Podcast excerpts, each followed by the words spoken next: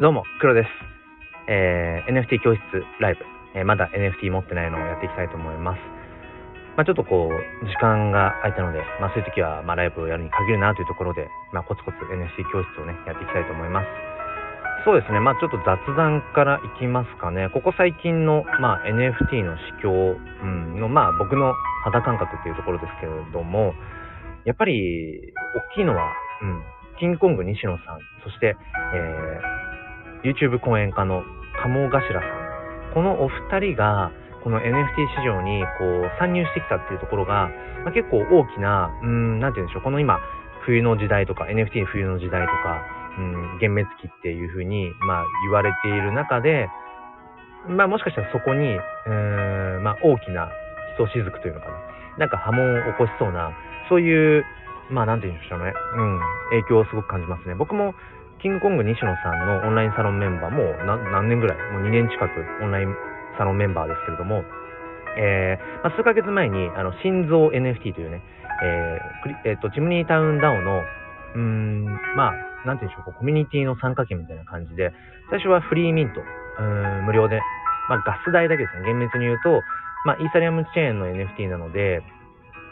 えーまあ、ガス代だけ、うん当時、まあ、数千、二千円ぐらいだったかな。まあ、それでこう、ミントをして、うん手に入れてっていう感じで、僕も持っていたんですけど、一回手放したんですよね。なんかあんまりそのチムニータウン DAO の、まあ、いわその Discord というチャットツールの中でなされている、まあ、会話っていうもの、そこにあんまり僕自身が、ま、気が向かなかったっていうところもあって、なので、えっ、と、一回この、要はチムニータウンダオというね、うん、コミュニティへの参加権としての、えっ、と、心臓という、あの、まあ、煙突町のプペルをね、見たことがある方はご存知かなと思うんですが、そのプペル、うん、ゴミ人間の、その、モンスターになる前の心臓の NFT、えー SHINZO で心臓 NFT っていうふうに、まあ、言われていて、まあ、今ちょっと画像がね、共有できないのが、このね、スタイフのライブ配信で、その都度、ツイッタースペースみたいに画像共有ができたらめちゃくちゃいいなと思ってるんですけども、まあちょっとこう、ご存知ない方は想像していただいて、その心臓の、まあ、イラストのその NFT。で、僕はその、最初、いわゆる手数料、ガス代だけ2000円ぐらいかな、払って、まあ僕は持ってました。ただ、まあそのコミュニティの参加券としてのその NFT、ちょっと、まああんまりそのチムニータウン DAO に興味がなくなって、試しに、まあ、 OpenSea という NFT を買うためのお店ですね。えーそこで、うん、いくらぐらいでこの二次流通してるかなっていうふうに見たんですね。で、この NFT っていうのは、その二次流通とか三次流通ってものが、えー起こるんですね。うん、普通に当たり前のように起こるんです。要は、自分が買ったものを、うーん、その、まあ、ユーズドショップじゃないけど、そういうところに売ることができます、NFT は。で、えーまあ、リアルなそのユーズドと違うのは、結局 NFT っていうのはデジタルデータなので、別に劣化しないんですよね。ユーズドだと言っても。うん、なので、ともすると、まあ、なかなかリアル世界では、中古品って、やっぱり、まあ、ヴィンテージとかね、よっぽどなんかこう、レアなものとかではない限り、どうしても最初に自分が買った時の値段よりも下がりますよね。1000円で買った本を古本屋で売ったら、やっぱり1000円以上では売れないし、まあ、時々そうですね、うん、なんかあるかな、えー著名人のその、そのサインが入っているがゆえに、ちょっとこうプレミアムがついて、うん、最初に買った値段よりも上がるなんてことありますけど、基本的には、やっぱりこうリアルワールドでの、うん、ものっていうのは、やっぱ買った時がマックスで、あとはやっぱり下がってきますよね。要は価値が下がっていく、減価していくっていう感じ。まあ、家とかもそうですよね。僕も一軒家、あの、まあ一応持ってますけど、ローンがね、まだまだ残ってますよ。うん、その家なんかもやっぱり買った瞬間から基本的に価値は下がっていきますよね。まあ土地の値段は、うん、その立地条件とかによっては、まあともすると価値が、まああまり変わらない、下がっていかないってこともあるのかもしれないですけど、基本的にリアルワールドでは、まあ、基本的にその値段とか価値ってものは下がっていくことがデフォルトだと。ただ NFT はデジタルデータという、その性質上、うん、価値が上がっていくプラス値段が上がっていくということが普通に起こり得るんですね。なので今僕が、まあ、雑談として話しているそのキングコング西野さん、まあえー要するそのチムニータウンダオへの参加券である心臓という NFT、えーこれを僕は、えっと数ヶ月前に2000円ぐらいで買ったんだけれどもなんかちょっと興味なくなって、えーオープンシーという、うん、NFT を売買するためのお店で見てみたら、えー当時ですね4万円最低価格で4万円ぐらいで流通してたんですよ。で、僕は、これどうせ今この心臓 NFT 持ってても、うん、そのチムニータウンダウンにね、特に参加してるわけでもないし、まあなんか結局、その NFT ってやっぱ買おうとすると、うん、お金ってものがかかってくるし、うん、まあなんかその、要は予算というかな、うん、自分のその、要は仮想通貨ですよね。NFT を買うための基本的な仮想通貨としては、イーサという、うん、イーサという仮想通貨があるんですが、そのイーサをちょっと増やしたいなとかっていうのもあったので、まあ、約4万円で売りました。なので、2000円で買ったものが4万円で売れているので、実質3万8000円ぐらい僕はプラスになっているんですね。でこういったことが NFT の市場では、割と、まあ、ごくごく普通にあり得ることで、うん、本当に、なんだ、数十分の間にまさにその数万円単位で、まあ、利益が出るっていうこともあるんですね。ただもちろん、まあ、それを目的として、うん、まあ、あまり NFT に参入してくるっていうのはお勧めはしていないし、まあそのなんかプラスアルファでその利益が出ることっていうのも全然普通にあるよっていうところは、まあこれから NFT ちょっと触れてみたいなっていう方には、やっぱり伝えておきたいところですね。うん、まあ変な話、やっぱりある程度そのインセンティブ、その金銭的なえー、メリットっていうものもあるよっていうことをきちんと伝えていくのって、やっぱりこれからね、うん、参入しようとしている人たちにとっては、あ、やっぱりそのプラスになってくる要素だと思うんですよね。もちろんその NFT で稼げますよっていう全然そういう段階ではないです。うん、僕も NFT フォトグラファーとして、その写真 NFT、まあ、もしくは NFT フォトなんて言ったりしますが、えー、それを展開していて、今、そうですね、トータルで約0.1 0.1、まあ、約0.2差ぐらい。0.2差分ぐらい今売り上げが出てますが、0.2差っていうと今の、えーと、レートで言うと、さっき見た感じだとね、1イーサが約20、21、2万円ぐらいかな。うん。なので、0.2イーサっていうと、うん、まあ、約、うだから、4万円？うん。4万円はちょっと言い過ぎかな まあまあ、約それぐらいの今、うん、まあ、要は収益みたいなものは出てますが、でもこれって、ここ2、3ヶ月で4万円弱なので、うん、まあ、それで食っていくにはちょっと無理ですよね。まだまだ。うん、まだまだ無理だと。ただまあ、やっぱり、一部の、うん、クリエイターさんなんかでは、このやっぱ NFT だけで、まあ、食っている人もいるし、でもまあ、まだまだ少ないですね。うん、っていうのも、そもそも NFT 市場が狭いんですよ。NFT を要は買う人、うん、お客さんがそもそも1万人いるかいないかぐらい。1万人ぐらいしかそもそも分母がないので、まあ、その中で日夜いろいろな NFT コレクションが出されていたら、それは当然、ね、あの、やっぱり枯渇しますよね。うん。その約1万人の、結局お財布の中でしか、えー、NFT の、特に国内のね、お金ってものが回っていかないので、うん、なかなかその中で、えー、みんながみんな、うん、クリエイターさんみんながみんな、え生活をしているぐらい、していけるぐらいのまだ市場には座っていないというところ。うん、まあだからっていうわけじゃないけれども、ぱり自分自身が一クリエイターとして活動していくだけじゃなくて、やっぱりプラスアルファで、その、新しくね、やっぱりその NFT の、うんまあ、世界に興味を持ってもらえるような人とか、もしくは、うん、今すでに興味を持っているけど、何から触れていったらいいかわからないよなんていう、えそういうまあ、方々、うん、を、やっぱり呼び込んでいくっていうこと、うん、それはすごく大事だなって、それはもちろんその自分がクリエイターとして、えー、まあ、その収益を上げたいからっていうことじゃなくて、もちろんそれも一つの、えっ、ー、と、要素としてはあるかもしれないですけどね。あ、ルミさんこんばんは。えー、ちょっとね、今、いけそうなんですよ。うん、眠いんですか？ルミさん。ちょっとごめんなさい。なかなかね、その NFT をクリエイトしていくところの、うーん、やつがないので、もしルミさんよかったら、今かなり突発的ですけど、もし上がれるんだったら、まあ、10分とかぐらいかもしれないですけど、喋りますか？もしその、今ルミさんが気になってらっしゃるその NFT の、うん、マーケティングの部分とか、うん、もし喋っちゃった方が、ね、ルミさんも喋っちゃった方が早いタイプだから、まあ、もし今ポッと上がれちゃうんだったら、上がって一緒に話しますか？うん。今はね、上がりたいのになんかちょっと微妙かな？うん、じゃあ、なんかもしあれだったら、ね、あのー、コメントとかで飛ばしてもらってもいいですけど、もしくは僕がもう今喋っちゃいましょうか。その、僕がどういうふうに気をつけて NFT マーケティングをしているかってことを一方的にもしルミさんが良ければ、あのー、喋っちゃいましょうか。ちょっとそこをピンポイントで。えー、っと、まあ、もし喋りながら、軌道修正とかもしね、えー、していた、してほしいみたいなのがあれば、ちょいちょいコメントいただければと思います。まあ、ルミさんが特に聞きたかったところとしては、じゃあ NFT クリエイターの立場として、どう自分の NFT を売っていくか、売り込んでいくかっていうところですよね。それに今興味があるっていう、えー、感じですよね。うん、そうそうそう。じゃあね、ちょっと今、そうだな、10分、長くて15分、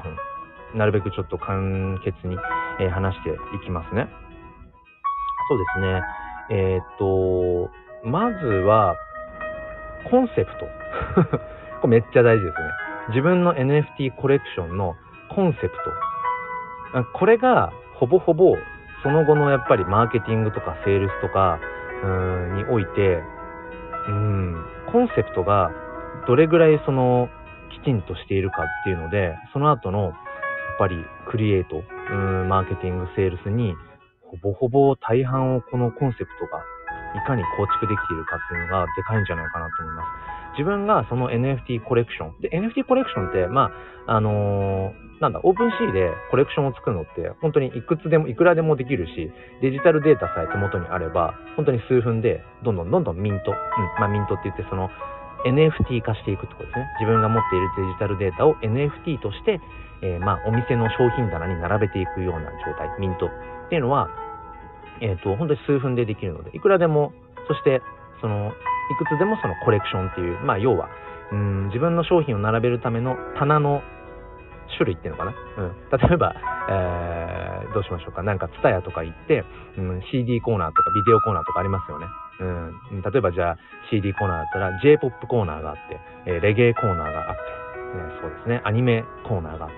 えー、洋楽コーナーがあってみたいな、そういうコーナーみたいなものをいくつでも作れるので、その自分がじゃあ NFT コレクション、要はその、なんていうジャンルの棚なのかみたいなのを作るときに、そのコレクションの中で、どういう作品を展開していきたいのかっていう、やっぱりそこのメッセージ性っていうのかな。コンセプトはまずしっかり持つべきだと思います。うん。じゃないと結局その後、ブレてくんですよね。一つ一つ、うん、要は新たにミントしていく、新たに作っていく作品の、うん、方向性とかメッセージ性がブレていって、結局、うん、このコレクションで何を言いたいのかとか何を伝えたいのか、うん、っていうことがやっぱりブレていってしまうので、コンセプトは大事だなと思います。例えばじゃあ僕がやっているコレクション、まあいくつかありますけど、まあメインでやっている Positive Finder っていうもの。まあこの今、スタイフで発信しているラジオチャンネルの前向きファインダーのえっ、ー、と、まあ、外国語、外国語っていうか、英語にしただけですけど、 Positive Finder。僕はなんでこれをしたかっていうと、結局、音声発信にしても、えー、写真という表現にしても、何においても僕の中心軸にあるものが、この前向きファインダー、要は自分の心の窓ですよね。ファインダー、カメラのこの覗き窓。この自分の心のファインダー越しに見えてる世界っていうのが結局全てであって、その自分の心のファインダー次第で、いくらでも、いかようにでもこの世界を切り取ることができると。まあそれはカメラの写真を撮るっていうことにもかけているし、まあ、日々発信している音声なんかでも、基本的にこれがテーマですね。うん。で、やっぱり僕自身が、どうしてもこう、デフォルトでいくと、ネガティブになっちゃったりだとか、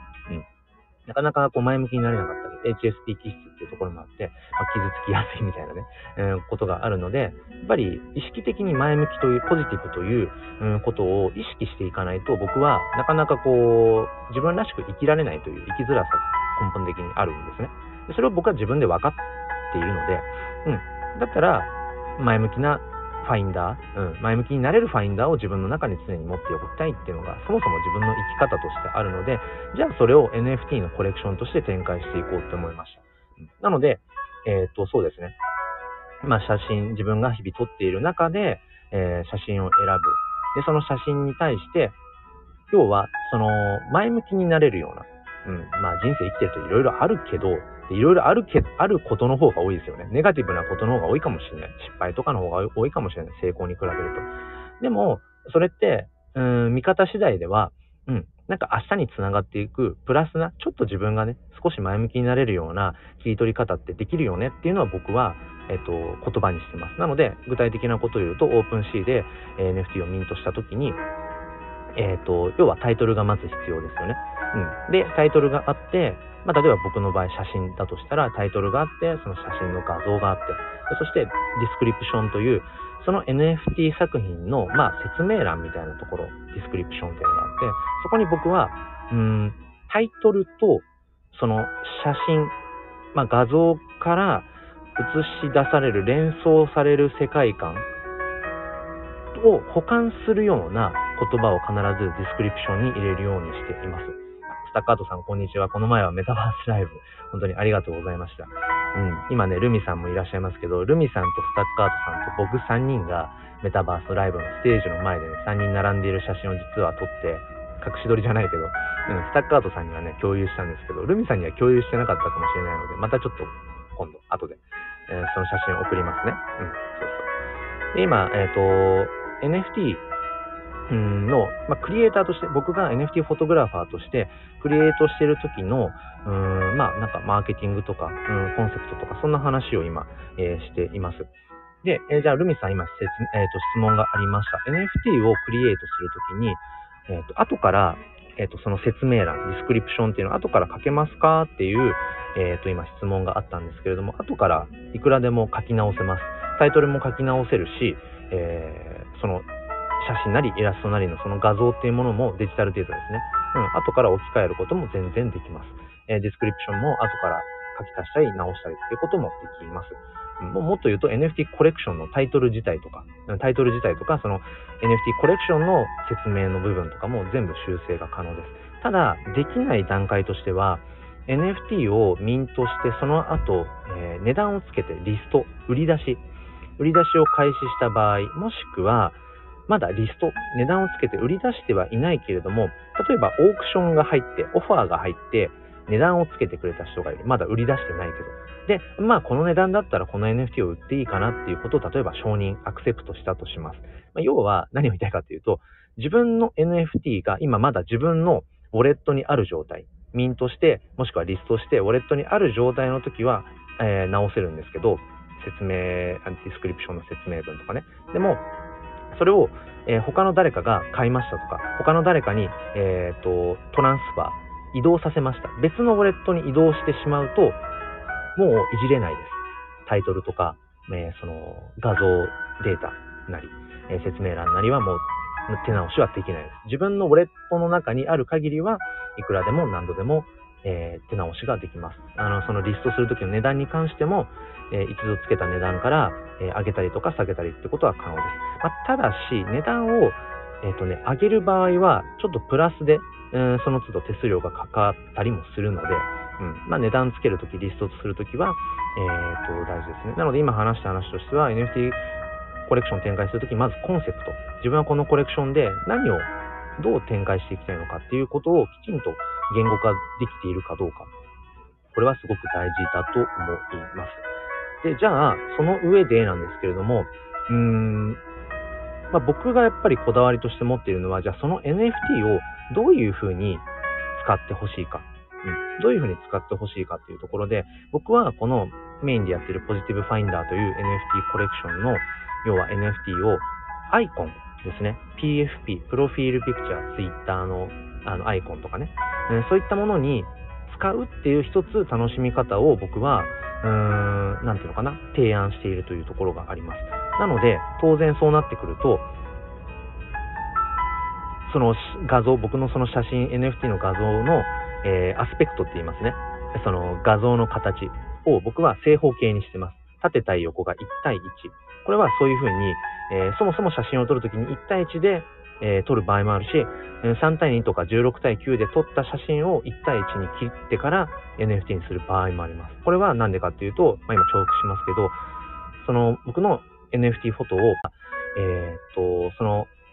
標準で言うと Twitter とかのアイコンにすると丸になりますよね。画像、あの画像が。うん。なので、丸になった時にきちんと、うん、その自分が撮っている写真の被写体がその切れてしまわないかとか、あとはもしくはツイッターブルーっていうあの月額350円ぐらいの、えーと、そのサブスクリプションですね。ツイッターブルーに登録すると、えー、NFT、もっと言うとそのイーサリアムチェーンという種類の NFT に現在限られてますけど、その NFT をツイッターのアイコンに紐付けると六角形になるんですね。ギミックとして。で、その六角形になった時にもどういう風に見えるかとかっていうのを全部シミュレーションした上で、えー、その要は画角、うん、アスペクト、うん、1対1の、さらに、え、アイコンになった時にどう見えるかっていう丸になった時とか六角形になった時にどういう風にその写真が切り取られるかってことも全部逆算して僕は、え、NFT にしています。うんっていうふうに、まず土台にコンセプトとか、その NFT をどういう場面で使ってもらうことを想定するかっていうことを僕はこだわってますね。うん、なので、結果的におそらくポジティブファインダーのコレクションを見てもらうと、まあ、ある種の一貫性みたいなものはあるかなって思いますね。えー、ちょっとペースを上げないと話しきれないぞ。うん、っていうところで、その上で、まあ、値段を今つけるのが難しいってルミさんがね、コメントで質問がありましたけど、えっ、と、今は1イーサいくら？えっ、と、今ね、1イーサ20、今ね、1、今日、今日現在で21万8000円。まあ、約22万ですね。22万弱。まあ、だいたいここ最近それぐらいで推移しましてますね。21万円前後ぐらいで、あんまり変動なく、ある意味安定してるかもしれないですね、今ね。うん。そう。で、じゃあ、それをマーケティングとしてどういうふうにしていってるかというと、うーんと、今パッと言えることとすれば、そうですね、あの、やっぱり全体の場、パブリックな全体公開の場でもちろんアナウンスはするけれども、プラスアルファで1対1でもアナウンスをしています。まあ、これはある種の、まあ、セールスみたいなところですけれども、うん。要は例えば、そうですね、街中の駅前で、NFT コレクション、えー、販売中です。こんな NFT コレクションですってスピーカーでバーって例えば言ってるのが全体公開の場のイメージで、えー、言うのであれば、えー、そうですね、言うのであれば、1対1っていうのは、うん、例えばもう、うーん、自分の知人とか、うん、知り合いに、もう1対1で、まあそれが電話でもいいし、メールでもいいけど、えー、こういう NFT コレクションを展開しているよっていうことを、うん、もう直接、まあ売り込んでいく。まあよかったら見てねっていう言い方でもいいし、ぜひあなたに買ってほしいんだでもいいしね。うん、っていう、うん、全体の場で、まあ、インターネットのその拡散力みたいなね、まあ、自分にそのインフルエンス力、拡散力があるかどうかは、まあ、別として、そういったインターネットの力を借りる、うーん、アナウンスの仕方、告知の仕方と、うん、要は1対1での、うん、伝えていくっていう、そういうのを僕は両方やるようにしています。で、その両方やるようにしていく上で、1対1のそのセールスをどういうふうに心がけているかというと、闇雲に1対1でやっていったら、それはもう迷惑なだけですよね。だから、僕は毎月、その無料で写真 NFT をプレゼントするという企画を、もう今、次9月に明日から入ると4ヶ月目に入りますけど、うん、まあ、毎月無料で写真 NFT をプレゼントしているっていうのをやっています。で、それは何かというと、要は1対1で、え、声をかける、要は顧客ですね。自分の顧客になり得る顧客リストを、要は作るために、うーん、まあ、えっと、リストマーケティングって言ったりしますけど、自分の顧客になり得る人たちを、え選定していく作業ですね。そのために、毎月無料で写真 NFT をプレゼントしています。うん、で、無料だったら欲しいっていう、それが人かもしれないし、うーん、その無料でもらった上で、さらにそのメインのコレクションね、うん、お金を払って買いたいっていう風に繋がっていく人かもしれないし、それはわからないけれども、まずは自分の写真 NFT、自分の作品、商品に興味をそもそも持ってくれている、持ってくれるかどうかっていうところの、えー、まあ一つの、うん、選定のために毎月無料で写真 NFT を僕は、えー、プレゼントするという企画をしています。で、そこに参加してくださった方々に、その月に例えば新しく、うん、まあ、リリースする NFT をこう、Twitter DM とかでね、えー、紹介したりだとかして、うん。で、プラスで、まあ、返信いらないですよ、みたいなことは必ず付け加えますね。1対1で連絡するときは。うん。じゃないと、やっぱり相手の時間をいたずらに奪ってしまうので、うん。まあ、一応、まあ、広告程度です。まあ、でも、誰々さんに、うん。ちゃんとそこは流して、誰々さんに、え、NFT を買ってもらえたら、まあ、お迎えするとかね、えー、NFT 界隈では言いますけど、まあ、〇〇さんに、ぜひなんかお迎えしてもらったら嬉しいです、みたいなことを、うん、僕は全体公開の場で、ね、告知するだけじゃなくて、1対1でもやったりします。まあ、それもあって、えっ、ー、と、2週間前、1週間前ぐらいか、に出した、これ NFT コレクション、別のコレクションです。ポジティブファインダー、えー、とは別のコレクションで、えっ、ー、とね、ピクセルヒーローズという僕が今、えっ、と、いわゆるその DAO のコアメンバーとして最近活動しているピクセルヒーローズという NFT コレクション。ちょっとピクセルヒーローズの説明は省きますけれども、あともう5分ぐらいしかないので。うん、なので、そのピクセルヒーローズっト、まあ、ドット絵ですね。ドット絵と写真を掛け合わせてみたいって思って、要は二次創作ですね。二次創作として、うん写真とドット絵をコラボレーションさせたものを5作品、えー、1週間前ぐらいだったかな、えっ、と、リリースしました。で、リリースするよって言って、えっ、と、何月何日の何時から、えっ、と、リスト、要は値段をつけて一般販売しますと。でも、実験で試しに、そのもう販売の前に、うん、事前優待、えー、事前優待価格として、そもそも僕のポジティブファインダーメインの NFT コレクションを持ってくれているホルダーさん、ホルダーさんには、えー、事前に、えー、購入する権利がありますと。うん、で、えっ、ー、と、値段も、えっ、と、まあい、いいねでというかな。うん、なんかその、言ってもらえれば、えっ、と、購入をすることが優先で、うん、もう本当に言ったもん勝ちで、うん、ホルダーさんはその一般販売前に購入できますよみたいな感じで、えー、これも全体のアプローチ、プラス、えー、1対1でそのホルダーさんに、えーと、伝えました。そしたらなんとですね、一般販売の前に全部売れましたね。うん、全部売り切れました。うん、でこれはやっぱり、うん、なんだろうな。きちんとその作った作品を売り、売るところまでまずはやっぱりちゃんとせ、うん、やっていく。で、もちろんその売って終わりじゃなくて、売った後にね、うん、どう展開していくかって、ちょっと今日そこまで話せないですけど、話しきれなそうですけど、さ、作るだけじゃなくて、それをどう届けていくかっていうこともきちんと、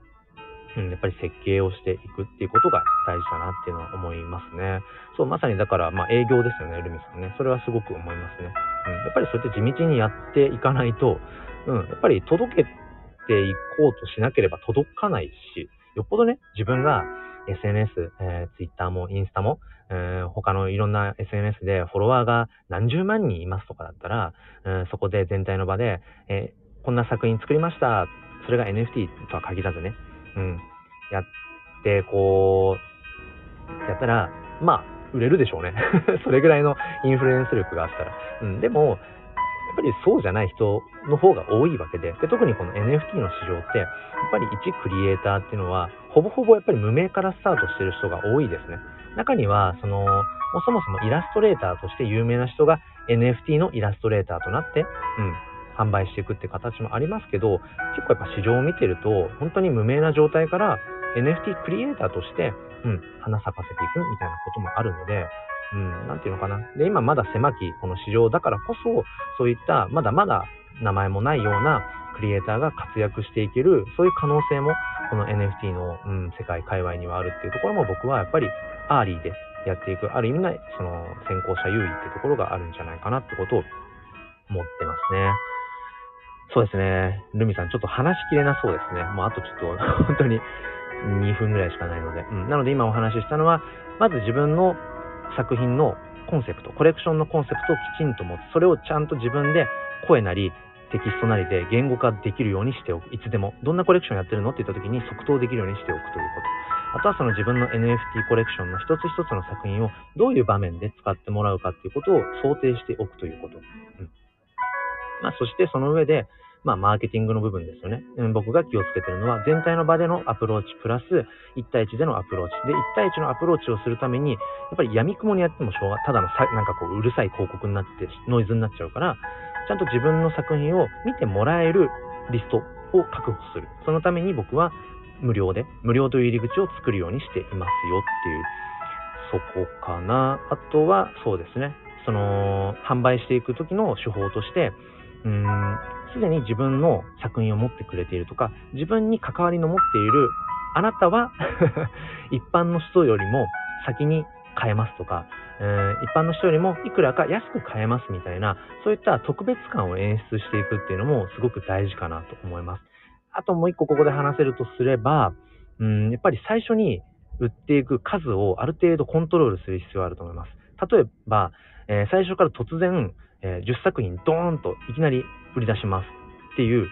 パターン。一気に10個売れればいいですけど、まあそうそうないですよね。で例えばそれで1個は売れました。残り9個売れ残ってますっていう時に、9個売れ残っているコレクションっていう見え方がしてしまう。